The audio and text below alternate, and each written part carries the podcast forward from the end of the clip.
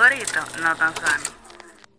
Yo, disfruta el sabor de siempre con harina de maíz mazorca y dale, dale, dale, dale. La vuelta al plato. Cocina arepa, también empanada. Juega con tus hijos, ríe con tus panas. Disfruta en familia, una cocinada. Tu mesa la silla nunca tan contada. Disfruta el sabor de siempre con harina de maíz mazorca y dale, dale, dale, dale. La vuelta al plato, siempre felices, siempre contento. Dale la vuelta a todo momento. Cocina algo rico, algún invento. Este es tu día, yo lo que siento. Tu harina de maíz mazorca de siempre, ahora con nueva imagen. Para cosechar lanzadores hay que sembrar disciplina. Para cosechar jonroneros hay que sembrar honestidad. Para cosechar grandes ligas hay que sembrar valores. Porque los grandes ligas no crecen en el monte, se cultivan. Así como el mejor arroz. Arroz La Garza. Patrocinadores de nuestros próximos grandes ligas. Agua Evian. Renueve tu ser y vive la experiencia única de beber del manantial de la vida y siente cómo tu cuerpo se revitaliza con cada sorbo. Agua Evian. Frescura que te inspira. Cada uno de nosotros tiene una forma diferente de celebrar el éxito.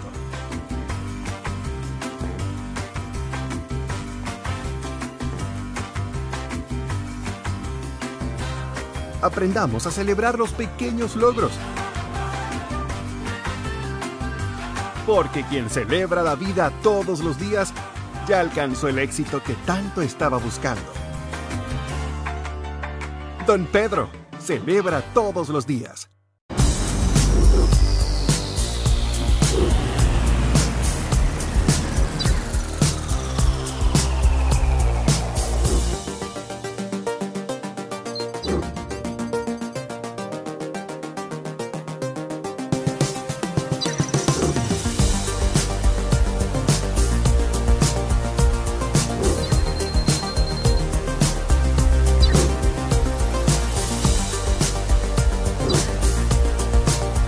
Maximiza tu negocio con las nuevas tarjetas comerciales BIS, con atractivos beneficios para tu business. Esto es BIS, la nueva forma de hacer negocios. Popular, a tu lado siempre. Bao, bao, bao. Te traigo poesía, te traigo sabor, nueve caña dulce, jugo de limón.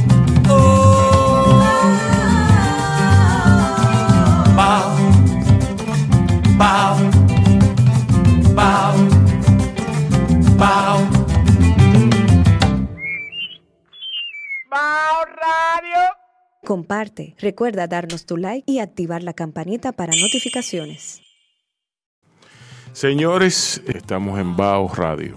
Hoy tenemos a Luis Reinaldo Pérez. Luis Reinaldo es un amigo, eh, compañero, colega, eh, por, así, por así decirlo.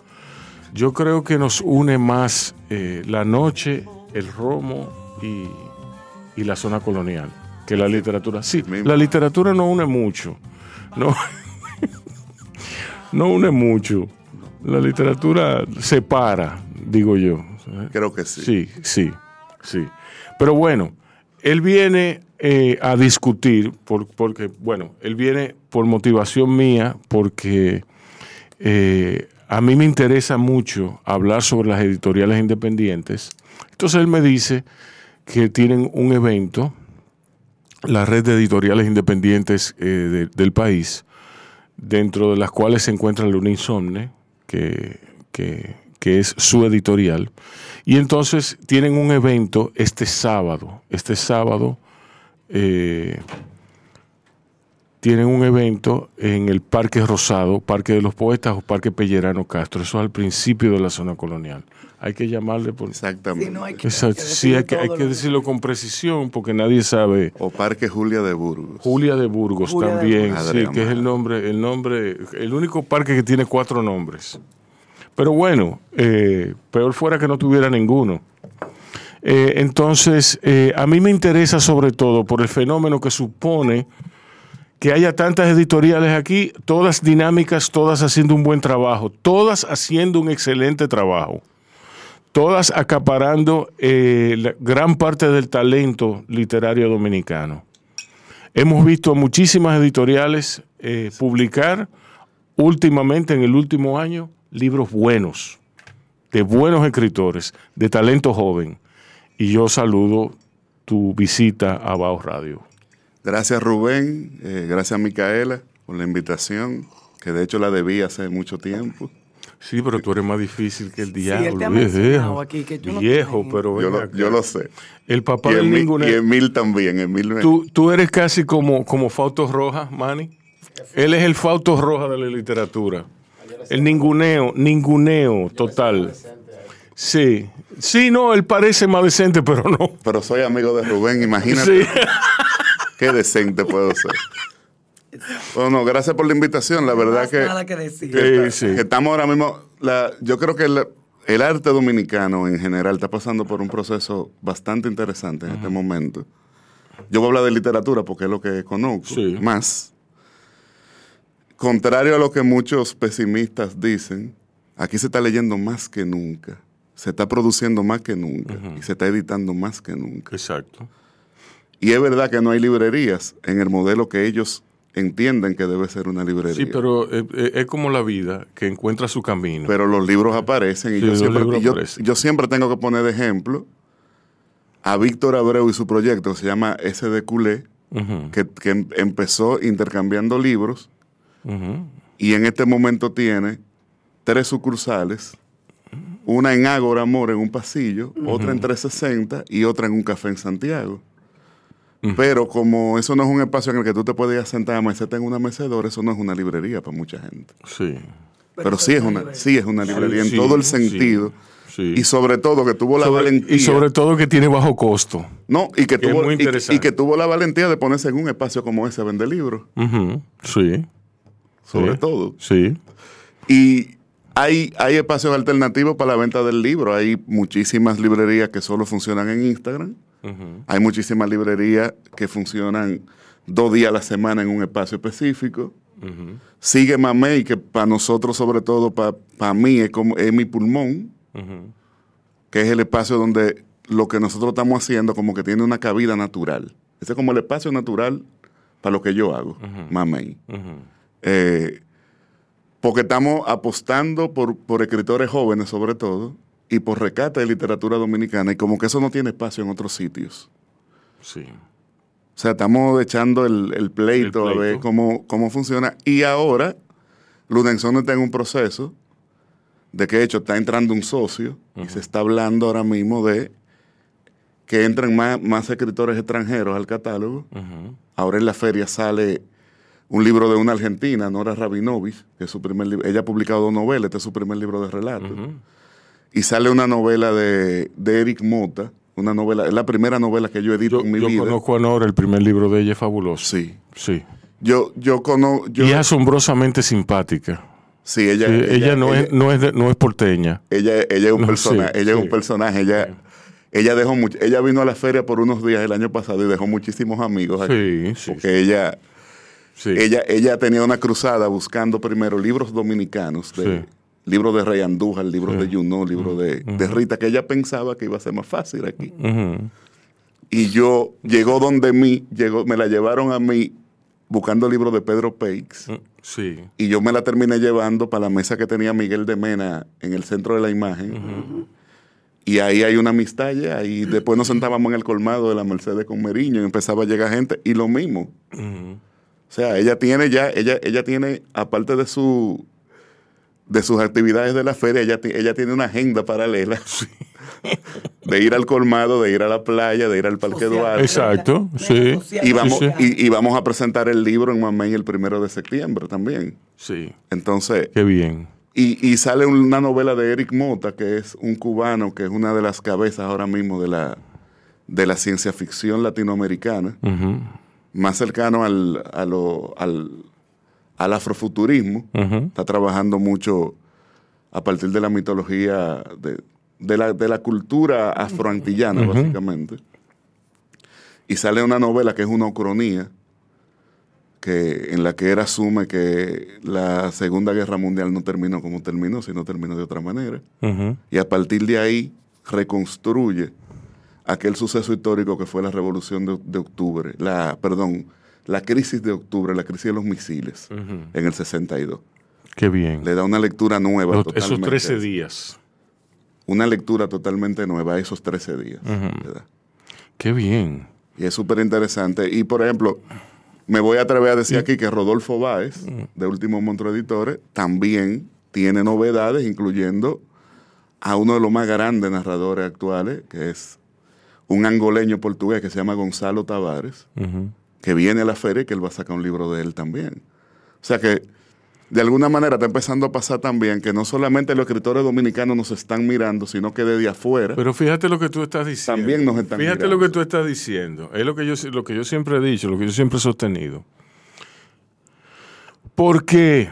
Porque si hay, ¿por qué, por qué inclusive las grandes casas editoriales latinas, por qué miran a Europa si hay tanto talento aquí en, en los, en los distintos patios? Porque no representamos negocio para ellos. Sí, pero ya lo estamos representando. Y además, ¿cómo tú representas algo que no has explotado? ¿Cómo tú representas a un mercado Lo que pasa si que tú, si, pero- si tú- si pero tú en algún momento sí tuvimos la, la atención de...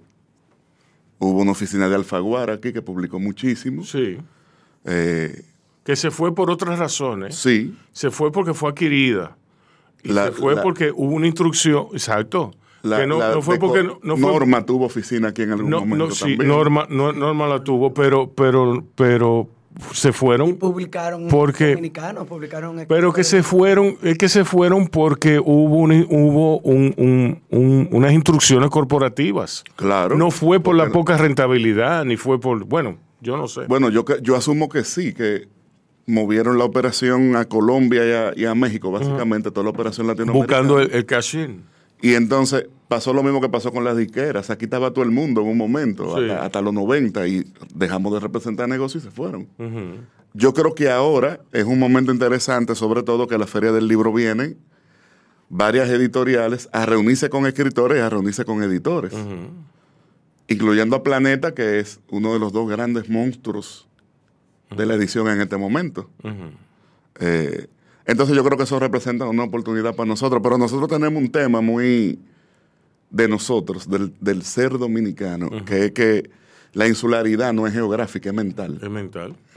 Y nosotros asumimos Siempre. que a nosotros hay que venirnos a buscar. Sí, que somos centro del universo. Y, y eso en el artista y en el escritor está más presente que en el dominicano común.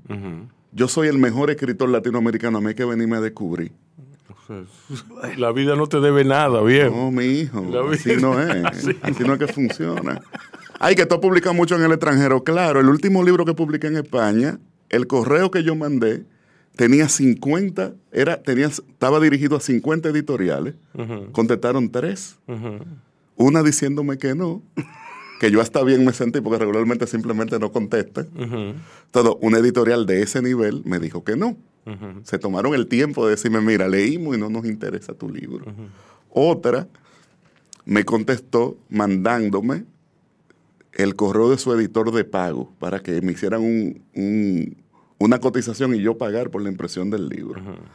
Yo siempre he dicho que primero muerto, que prefiero no seguir, no, no publico un libro más mejor en mi vida. Muy bien. Y la otra, me, me contestó, dos preguntas me hizo. ¿Cómo tú no conoces a nosotros y por qué tú quieres publicar con nosotros?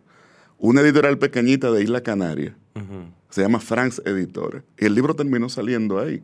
Pero hay que hacer su diligencia, como dicen los, de los de embolseros. Sí, Que hicieron, su- que están haciendo su diligencia, de hecho, y uno, lo está- y uno lo que vive criticándolo. exacto. Y esperando que vengan Sí, pero quien, a quien- ti al... al- quien, quien hace, quien hace la diligencia de ponerse en internet, quien hace la diligencia de toda esa... va- eh, Tienen el- un documental esa gente en Prime.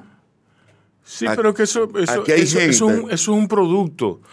Ellos hacen su diligencia en el sentido de, de, de hacer su De llamar gente, de ir, de moverse. gente, de moverse. de ir a concierto incluso hasta... De, ube- hasta- de hasta- uberizarlo, uberizar su esfuerzo. Por eso digo el- tanto así que aquí hay gente, por ejemplo, aquí hay gente La cuna del dembow. que, que está siendo reconocida fuera del país y que está siendo exitosa en lo que hace Pero gente que se ha pagado su ticket para ir a la feria de Frankfurt o a la feria de Boloña o a la, o a la feria de, de Guadalajara. Gente que se ha pagado todo para ir a la Festival a, a- a Bogotá o a Buenos Aires. Y entonces a- algo tienen que sacar de eso. Entonces hay otros que están sentados aquí mirando para el techo y quieren que Planeta venga a publicarle un libro. Sí, ¿Cuántos manuscritos le llegarán a Planeta al día? sí. Yo no soy nadie, a mí en dos semanas a mí me han llegado seis propuestas de libro. Diablo. Y ni agradecen, Imagínate ni, tú- ni agradecen el tiempo. Imagínate tú a Planeta cuántos libros le llegan que todo el mundo quiere publicar ahí. O en Penguin.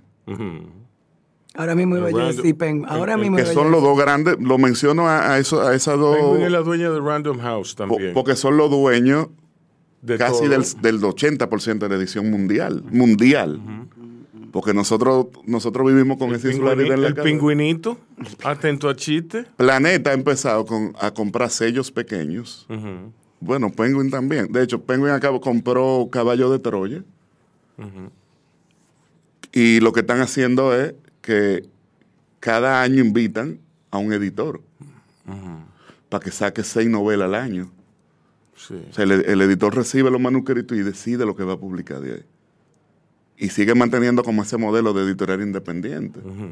Exacto. Que aquí es un término que a mí no me gusta mucho usar porque independiente de que somos nosotros, aquí no hay mercado.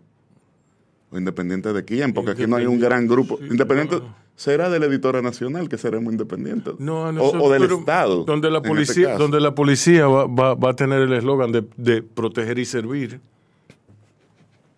Ya tú sabes lo originales que nosotros somos. Protect and serve. Mira, eh, sí, Bueno, muy americano la vaina, protect and serve. sí, pero hay otra, hay otra, hay otras policías también del mundo que han imitado. Panamá es una. O sea, cuando tú sabes que lo que van a hacer da palo, de- déjame yo, déjame yo, sí, Ese es un tema, pro- ese, Sí. ese- ese es un tema para provocativo. No, pero ese es un tema para, para hablarlo donde Yura. Sí, con un pote de romo, exacto. hablando duro. Con kipe, con kipe y, vi- y vino. Y- sí, sí, sí, sí. Que ya yo estoy ahora en vino porque la edad ya me está cobrando. Kipe ya y dejé vino, ron. Eso me encantó. Kipe y vino. Si antes era con bohemia fría, pero tampoco puedo beber cerveza, entonces. Era bohemia fría con kipe tú- todos los miércoles del ¿Tú mundo. te has redimido? ¿Tú te has redimido? Yo no, la enfermedad está redimida. Yo no. Le da cobra, señores, le da cobra. Mira, no, chicharrón y vino, eso es gourmet. Eso es gourmet. Mira, eh, háblame entonces del Unisonne.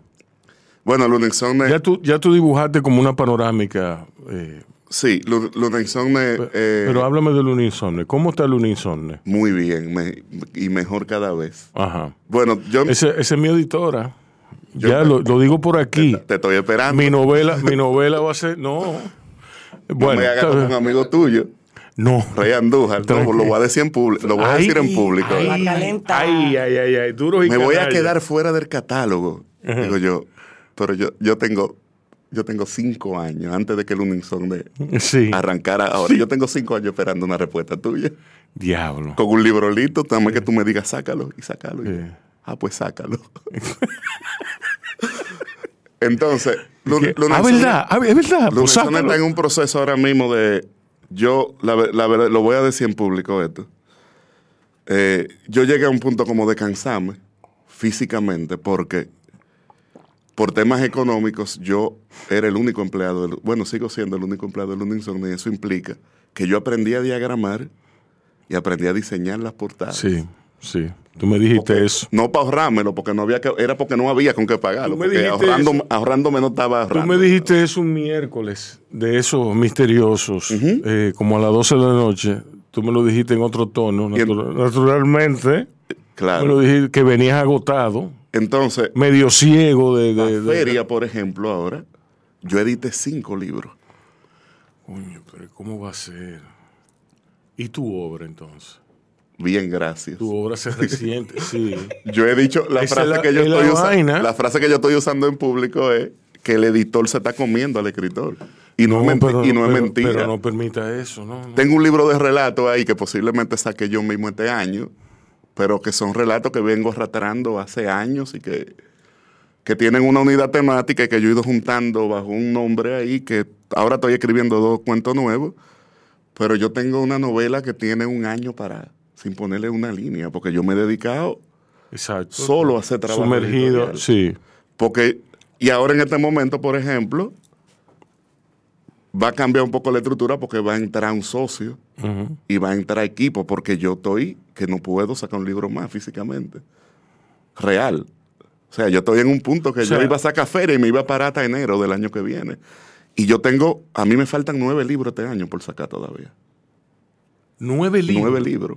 Pero, o sea, pero viejo, piensa, piensa. Lo que pasa es que yo tengo unos compromisos arrastrados con contratos no, firmados pero es ya, que, es que no, estoy- es que eso, eso va a tener consecuencias para ti sí. físicamente. Y, arra- y lo estoy arrastrando para octubre, Y- para la semana de la poesía. Sí. Todos los libros de poesía.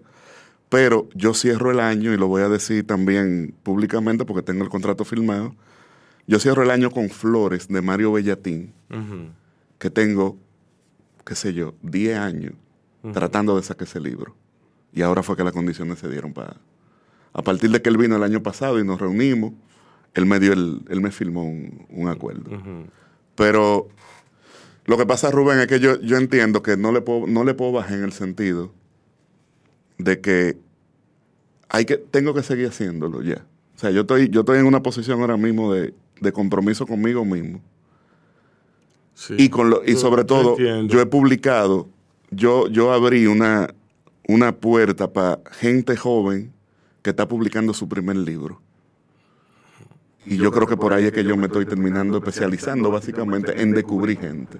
Mira, Y mal no me ha ido porque, por ejemplo, Nadia Lugo, exacto. dos libros de relatos que son impresionantes y acaba de terminar una novela que también es, una cosa fabulosa. Por lo menos para mí, yo no sé si a alguien la ley se le encuentra que es un disparate, pero para mí lo que ella está haciendo ahora mismo es, es bastante interesante. Entonces vamos abriendo Jan Gatón, Exacto. que ya me entregó dos libros nuevos de poesía. Óyeme, Que está- no, ese mucha- un, un muchachito sin problema, dime tú. Nosotros no, nosotros no producimos así ya. Sí, sí. Dos libros en dos semanas. Me dijo, mira, tengo dos libros nuevos, míralo ahí. Eso no hay que cambiarle una coma, Rubén. sí. Entonces, pero ya empecé a buscar ayuda, a buscar gente que venga a, a asumir el diseño y la diagramación de los libros, porque eso desgasta. Eso, es- eso explota, Sí, eso es un sí, trabajo que explota. Sí, sí. Quema las pestañas realmente. Vámonos a una pausa y luego vamos a hablar sobre la internacionalización del Unisonne. Soy Nadia Lugo y este es mi libro El ruido invisible, un libro de ficción dominicana a la venta en la librería Mamey y lo pondremos a circular jueves 13 de abril. Espero verlos a todos allá. Es un libro que trata sobre historias fuertes, historias con unos finales y unos personajes muy diversos. Y nada, no les voy a contar más. Ojalá les guste.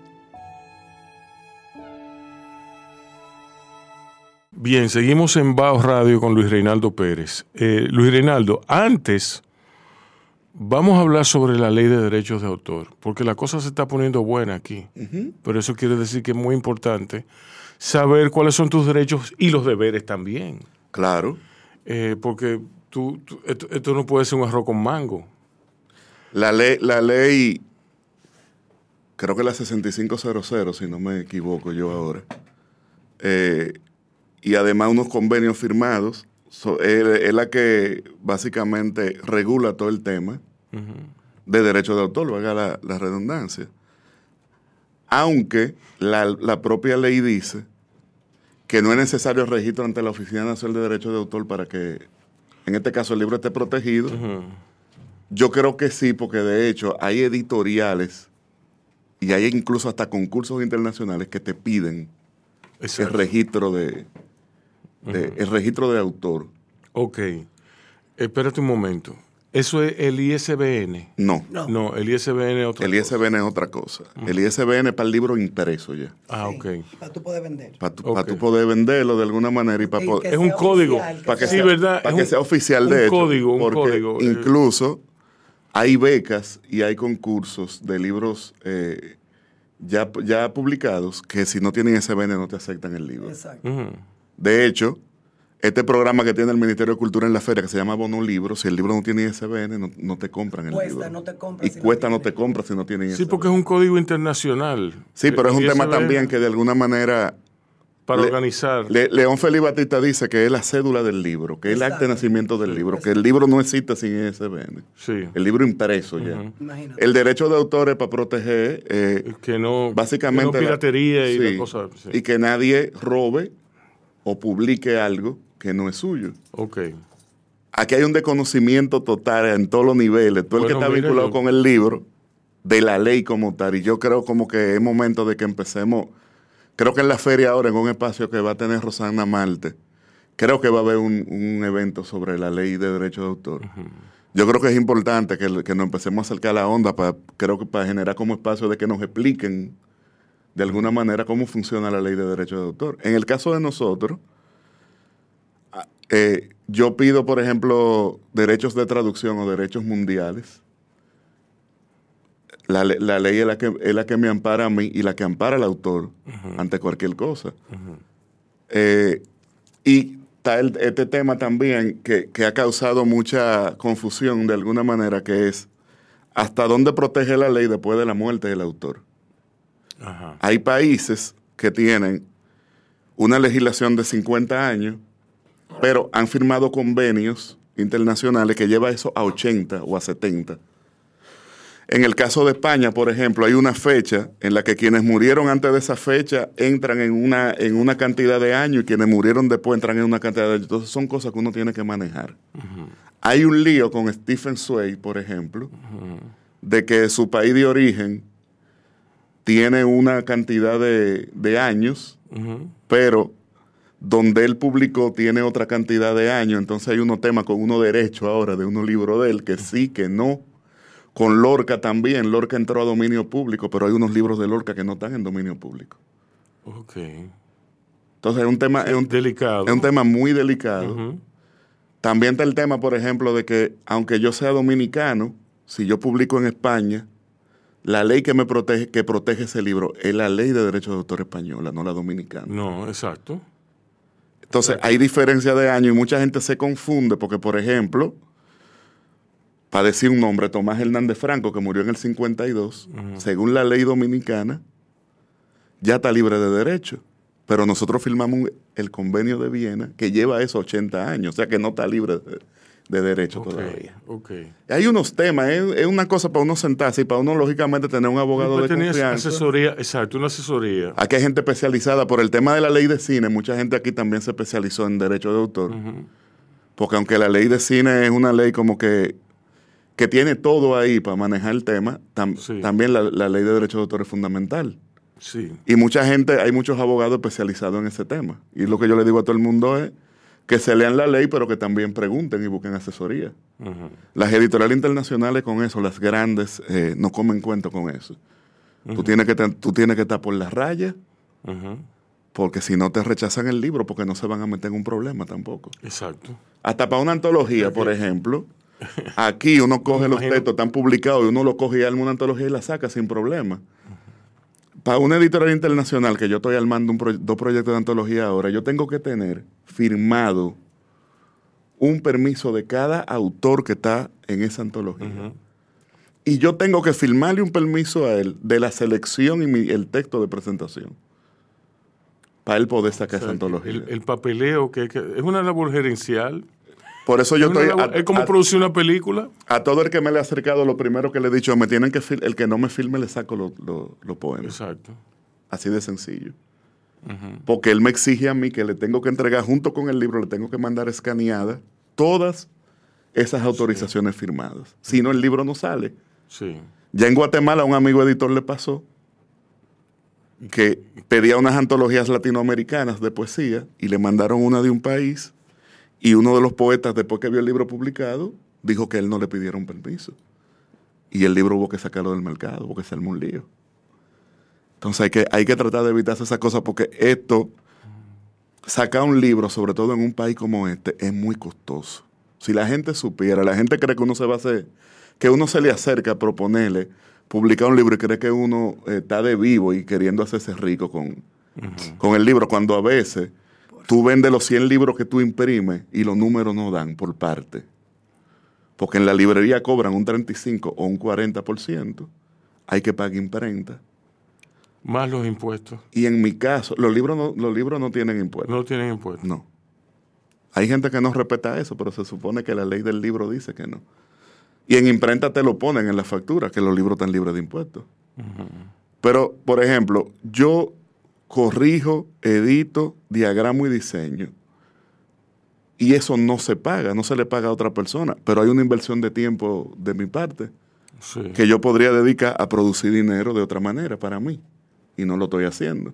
Entonces, cuando tú sumas todo lo que vale tener un libro en la mesa de Mamey y tú calculas lo que te genera ese libro, los números no dan por parte, por parte dan.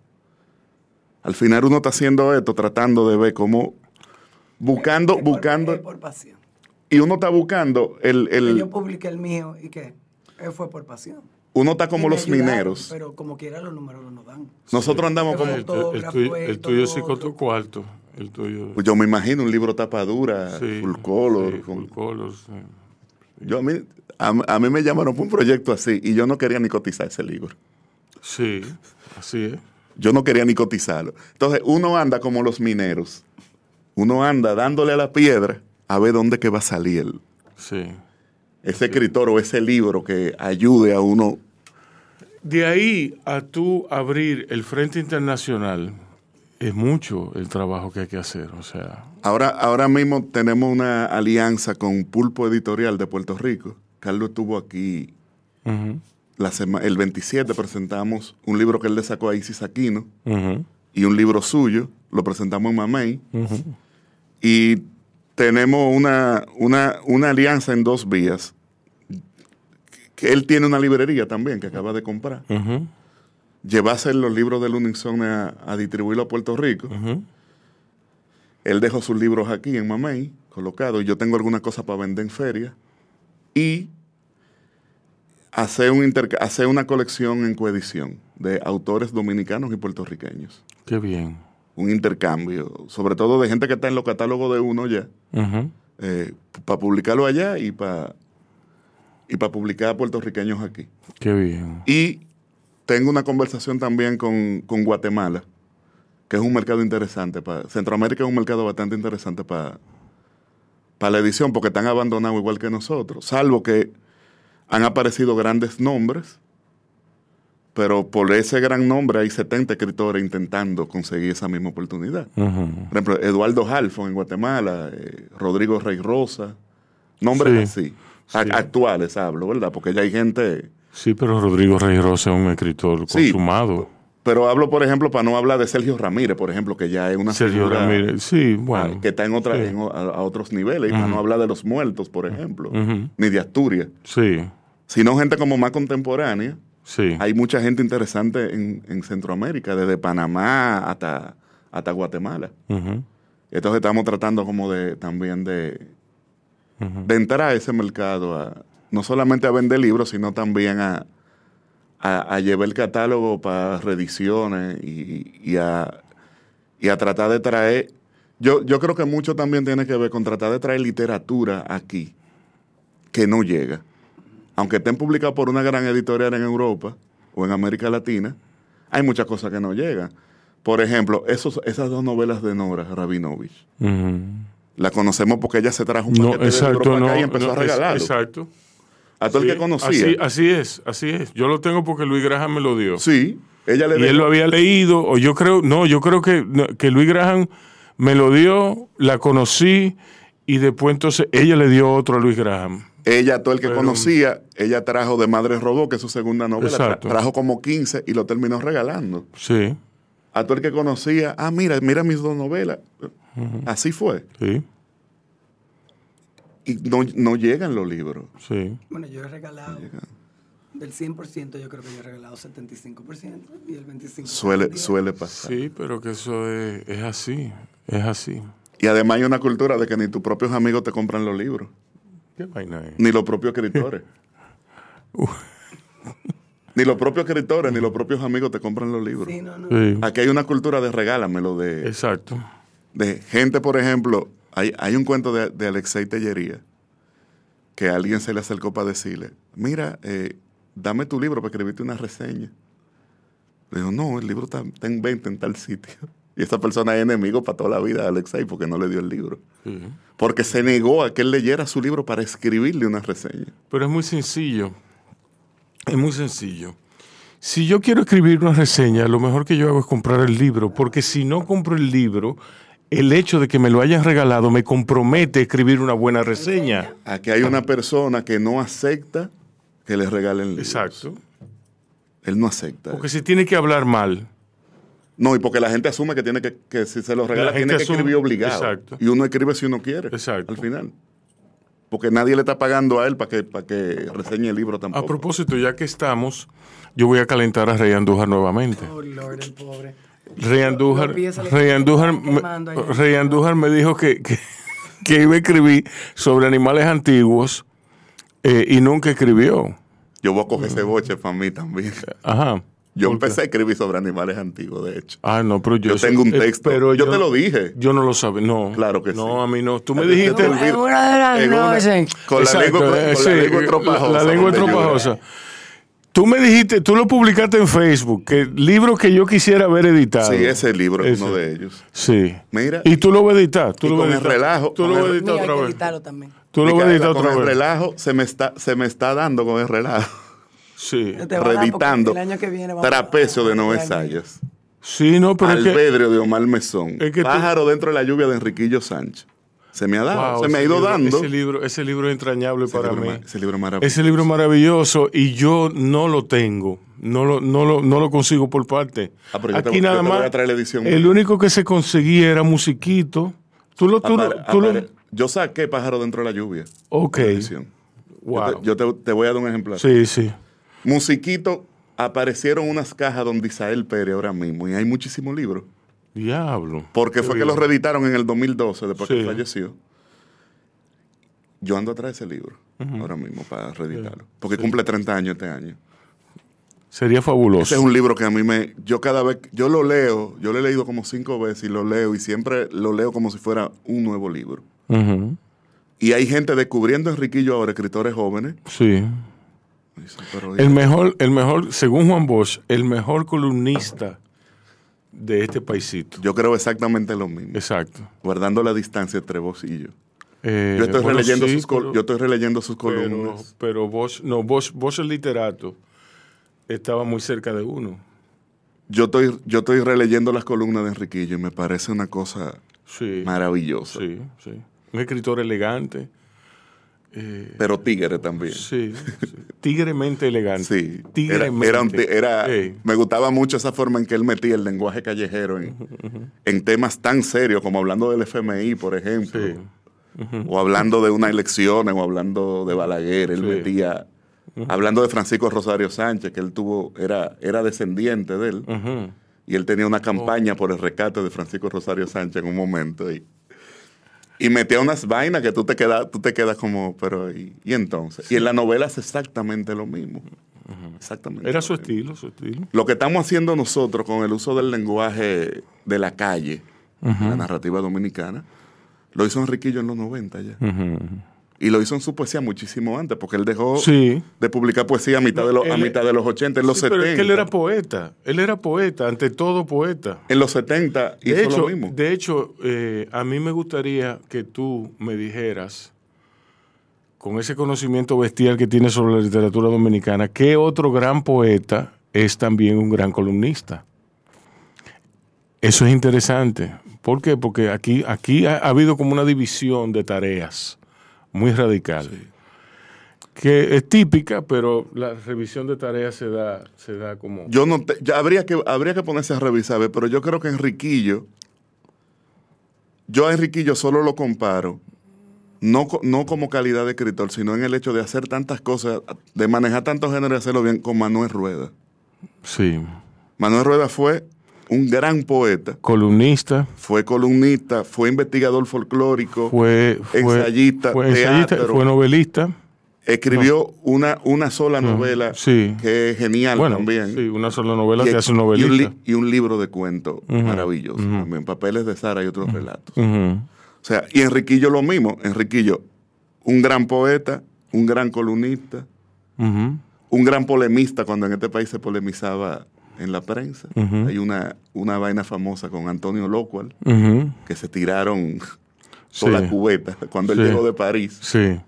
Eh, los cuentos de Enriquillo son maravillosos también, con, con gran influencia de Cortázar, que es algo que yo he estado notando, de la influencia de Cortázar, por ejemplo, en René de Rico, Ah, en René Rodríguez Soriano, en. Máximo Vega, sí. En gente más, Cort- en Miguel Yarur incluso, hay, hay un texto que es un homenaje a Cortázar, en un libro de Cortázar- Miguel. Cortázar marcó una generación, marcó a varias generaciones de escritores. Hay muchísima gente, de hecho hasta más joven. Víctor de Olio, por ejemplo, que tiene, ti- tiene- no tiene 30 años, tiene un texto Sí. que es un homenaje a Cortázar totalmente. Sí. Estuvo aquí, Víctor.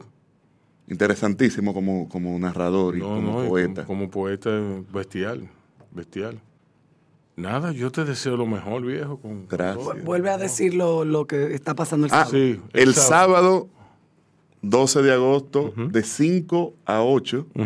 de 5 de la tarde a 8 de la noche, en el parque, Cerveza de por medio. en el parque Arturo Pellerano Castro. Exacto. Parque también Rosado. conocido como Parque Rosado, Parque, Parque de los Jul- Poetas o Parque Parque Julia Jul- de Burgos. Vamos a estar nueve editoriales independientes vendiendo nuestros libros. Eh, algunos tomamos tarjeta de crédito y transferencia, eh, pero que lleven efectivo como quiera, porque en el colmado no cogen nada de eso. Exacto. Está el colmado al frente, está Chesca también, Exacto. Chesca, chesca. Con Navarrico, con, está con la Navarrico, entonces ahí vamos a estar esas tres horas vendiendo los libros y hablando con la gente que vaya y Sí. Van ahí algunos de los autores de nosotros también, van a estar por ahí. Y nada, tratando de crear espacios alternativos para el, para el libro. Yo voy a estar por ahí, sin, sin duda alguna. Una cita eh, eh, innegable. Eh, señores, eh, Luis Reinaldo Pérez, aquí en la casa. Muchísimas gracias por la invitación. Gracias a ti por venir. A ustedes cuídense y cuiden a otros.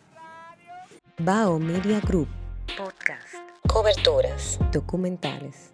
Reserva tu espacio con nosotros. Escríbenos vía DM. Un corito no tan sano. Yo, disfruta el sabor de siempre con harina de maíz mazorca y dale, dale, dale, dale. La vuelta al plato, cocina arepa, también empanada. Juega con tus hijos, ríe con tus panas, disfruta en familia, una cocinada. Tu mesa la silla nunca tan contada. Disfruta el sabor de siempre con harina de maíz mazorca y dale, dale, dale, dale. La vuelta al plato, siempre felices, siempre contento. Dale la vuelta a todo momento. Cocina algo rico, algún invento. Este es tu día, yo lo que siento. Tu harina de maíz mazorca de siempre, ahora con nueva imagen. Para cosechar lanzadores hay que sembrar disciplina. Para cosechar jonroneros hay que sembrar honestidad. Para cosechar grandes ligas hay que sembrar valores.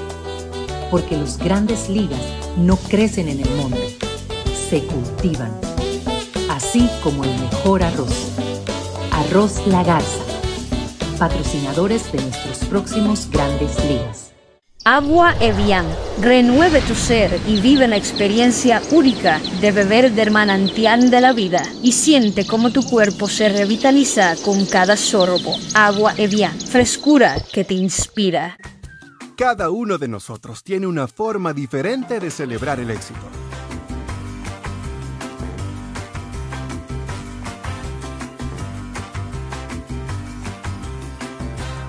Aprendamos a celebrar los pequeños logros. Porque quien celebra la vida todos los días ya alcanzó el éxito que tanto estaba buscando. Don Pedro, celebra todos los días.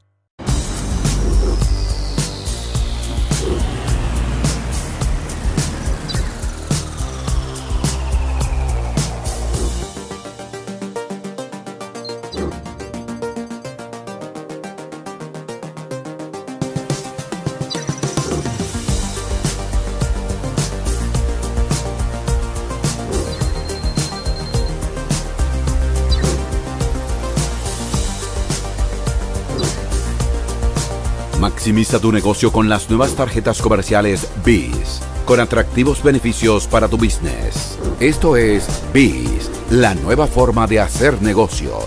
Popular, a tu lado siempre. Bao, bao, bao. Te traigo poesía, te traigo sabor. Nueve caña dulce, jugo de limón.